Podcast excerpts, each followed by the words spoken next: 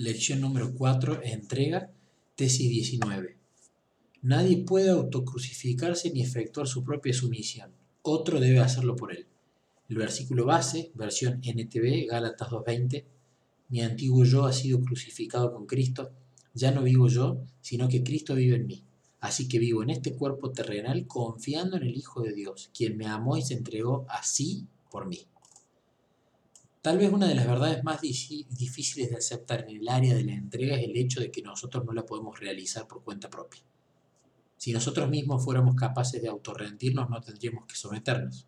Si pudiéramos hacer algo en este sentido, no tendríamos que rendirnos, porque la sumisión o entrega es la admisión de que no podemos hacer nada. Inevitablemente entonces, el trabajo de conducirnos hasta el punto de la entrega tiene que ser la obra de Dios. Esto no es algo que podamos hacer por nuestra propia cuenta.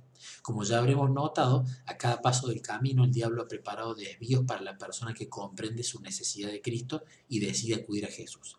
Él dice, eres un pecador y no hay justicia en ti, así que lo que debes hacer es preocuparte por llegar a ser justo. Y podemos pasar días y años trabajando inútilmente por desarrollar una justicia a base de fuerza de voluntad.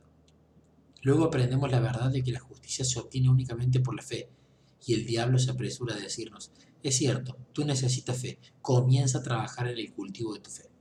Y después que comprendemos que la fe es un regalo, no un producto de nuestro propio trabajo, se nos vuelve a aparecer en el último paso de nuestra búsqueda de Cristo, la sumisión, e insinúa, muy bien, ahora lo que debes hacer es concentrar todos tus esfuerzos en entregarte.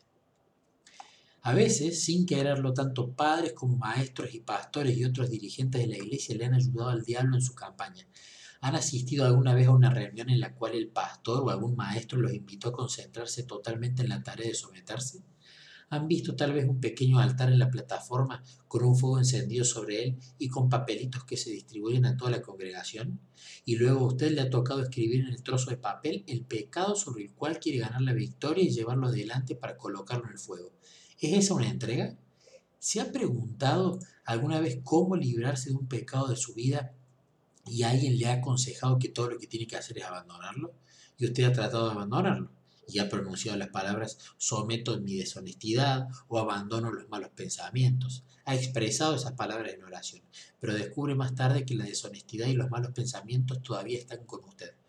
Como símbolo de la experiencia de la entrega, la Biblia usa la analogía de la crucifixión. Con Cristo estoy juntamente crucificado, dice Pablo en Gálatas 2.20. Jesús utilizó muchas veces el símbolo, invitando a sus seguidores a que tomaran su cruz y lo siguieran. Y el que no toma su cruz y me sigue no es digno de mí. Mateo 10:38. Y el que no carga su cruz y me sigue no puede ser mi discípulo. Lucas 14:27. Entonces llamó a la multitud y a sus discípulos. Si alguien quiere ser mi discípulo, les dijo que se niegue a sí mismo, lleve su cruz y me siga. Marcos 8:34. En efecto, cada vez que Jesús habló acerca de la cruz, siempre se refirió a nuestra cruz, nunca a la suya propia. Pensemos un instante acerca de la crucifixión. ¿Cómo se llevaba a cabo? Es fácil recordar. ¿Es cierto? ¿Cuántas veces hemos contemplado la obra de arte y hemos oído acerca de la madera y los clavos? Pero notemos un hecho muy particular. Nadie puede autocrucificarse. Siempre lo debe hacer otra persona. Si alguien se quiere suicidar, lo puede hacer de muchas maneras. Puede colocar una pistola contra la sien y apretar el gatillo.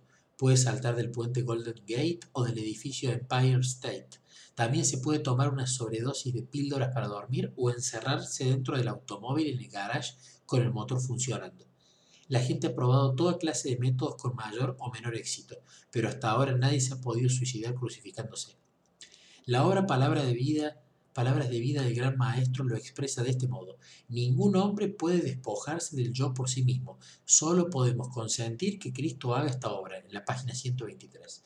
¿De qué manera podemos consentir que Cristo haga la obra? Hay que hacer algo más que solo balbucir las palabras o expresarlas en una oración.